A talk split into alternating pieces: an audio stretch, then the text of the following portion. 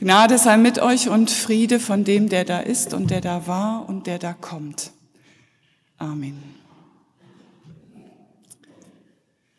Sie stehen einander gegenüber und probieren etwas aus. Schlagt mit der rechten Hand auf die rechte Wange eures Gegenübers, sage ich. Meine Schüler schauen mich an. Das geht nur, wenn man mit dem Handrücken schlägt. Das war der Sinn der Sache. Man schlug mit dem Handrücken.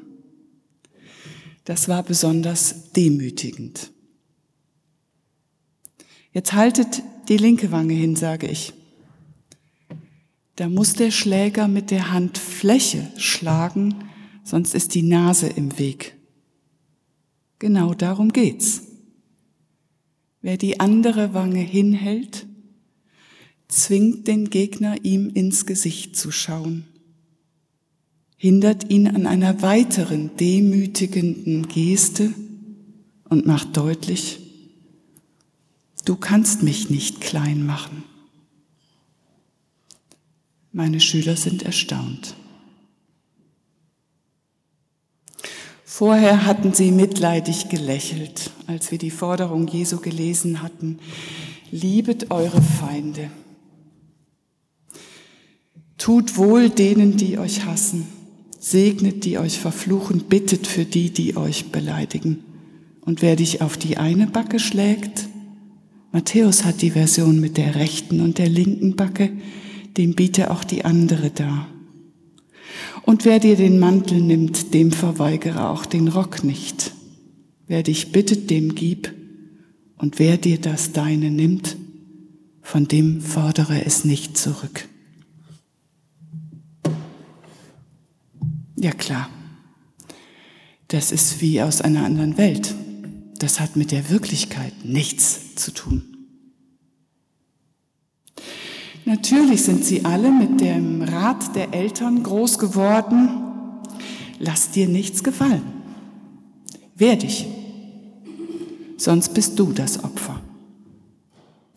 Und wenn jemand ihren Stift auf den Boden wirft, dann schmeißen sie das Mäppchen hinterher. So geht das. Es läuft nach dem Motto Gleiches mit Gleichem vergelten, im positiven wie im negativen. Ich leihe dir mein Sportzeug, Klammer auf, du hast deins vergessen, Klammer zu, was kriege ich dafür? Vergelt's Gott, sagen die Bayern und sagt Jesus.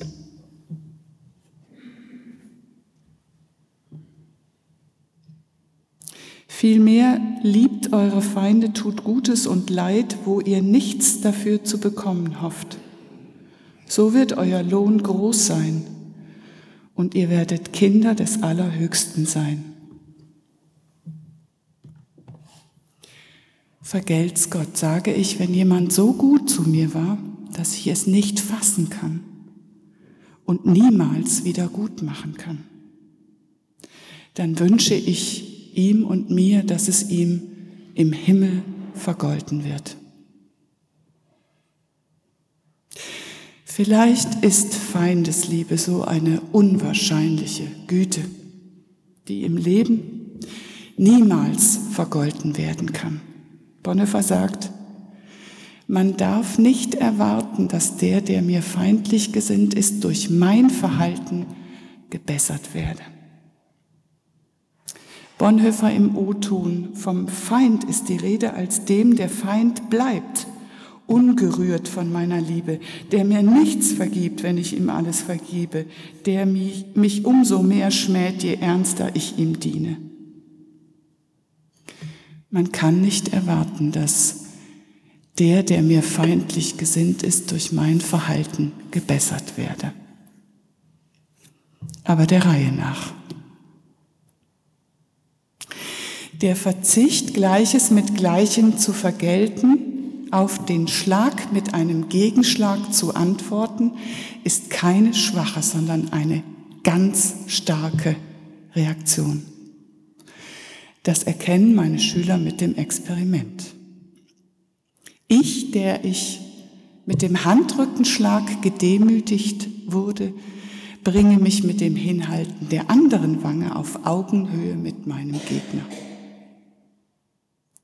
Nicht zurück zu brüllen, nicht zurück zu beleidigen, nicht zurückzuschlagen, ist ganz stark.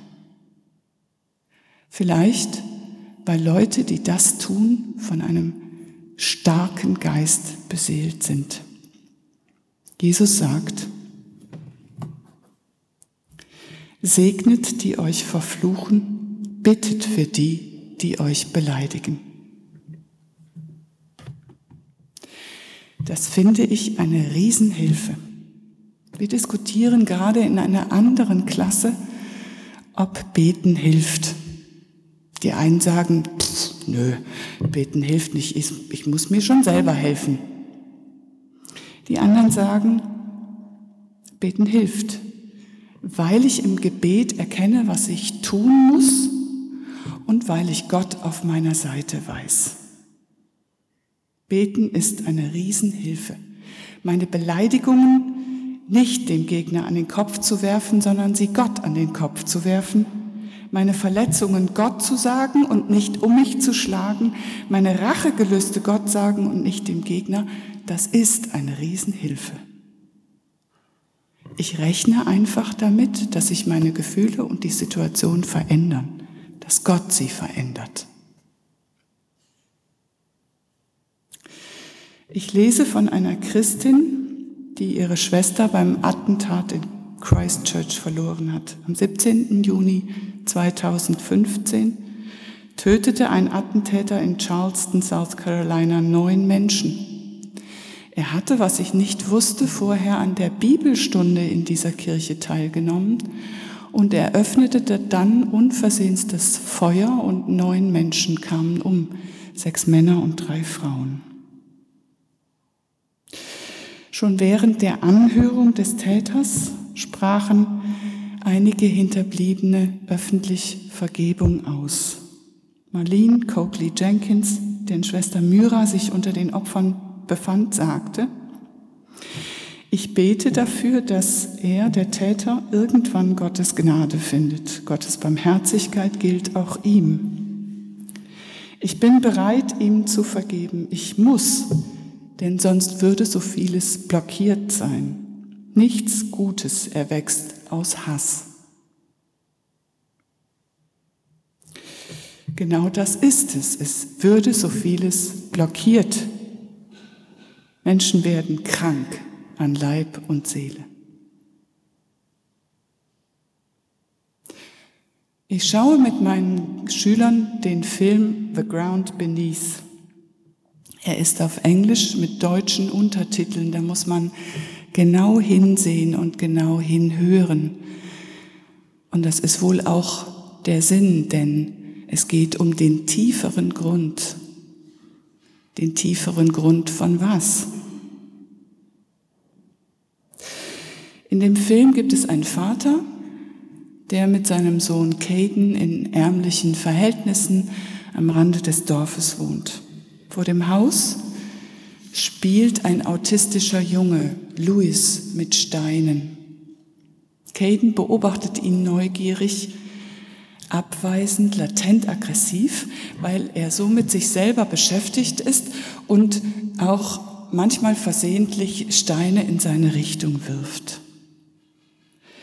In der Schule gerät Caden in Streit mit Glenn. Der hat das provoziert. Der hat ihm ein Bein gestellt, darauf reagiert Caden völlig über, schmeißt Glenn auf den Boden, prügelt auf ihn ein und schreit ihm wüste Beleidigungen zu. In der nächsten Szene ist es Abend. Der Vater kommt nach Hause. Ich habe gehört, dass du Glenns Familie beleidigt hast. Schweigen. Man sieht, wie der Vater seinen Gürtel aus der Hose zieht. In meiner Klasse wird es ganz still. Caden muss seine Hose ausziehen und bettelt, nein, Vater, nein. Und dann hört man das Klatschen des Gürtels auf nackte Beine. In meiner Klasse wird es noch stiller. Am nächsten Tag wird Caden von Glenn und dessen älteren Brüdern verfolgt. Er kann entkommen, bewaffnet sich aber daraufhin mit einem scharfen Messer. Das trägt er fortan in seiner Schultasche. In einer nächsten Szene wird er von Glenn und seinen Brüdern gestellt. Gleichzeitig ist der behinderte Louis mit seinem Fahrrad unterwegs und gerät zwischen die Fronten. Die älteren Jungs hänseln Louis, nehmen ihm sein Fahrrad ab und werfen ihn auf den Boden. Caden geht mit der Hand in der Schultasche auf die Gruppe zu. Kurz vor der Gruppe entscheidet er sich aber mit einem Seitenblick auf den behinderten Louis, seine Tasche fallen zu lassen. Er stellt sich vor Glenn und seinen Brüdern auf. Na los, feixen Glens ältere Brüder. Schlag zu! Worauf wartest du noch? Und Glenn schlägt zu. Caden hält ihm daraufhin auch die andere Wange hin. Und Glenn, Glenn schlägt nochmal zu. Are we done? fragt Caden. Sind wir quitt? War's das? Yes, we are, antwortet Glenn. Und die drei trollen sich.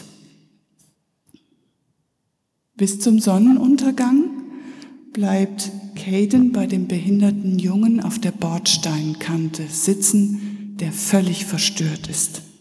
Es fällt kein Wort. Wir besprechen nach dem Film Möglichkeiten zu deeskalierendem Verhalten. Ruhig bleiben. Aus der zugewiesenen Opferrolle aussteigen, reden und zuhören, tue das Unerwartete, vermeide Körperkontakt. Gute Ideen, denke ich. Konkrete Schritte, die man versuchen kann. Aber am meisten hoffe ich, dass gute Geschichten wie die, die der Film erzählt, im Herzen bleiben und es vielleicht demnächst auf dem Schulflur, wenn einer sagt, ey, bist du behindert? Oder vielleicht noch Schlimmeres heißt, Mann, ey, lass das. Was soll der Mist?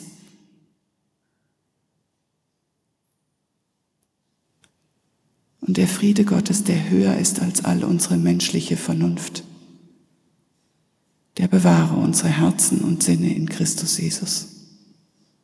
Amen.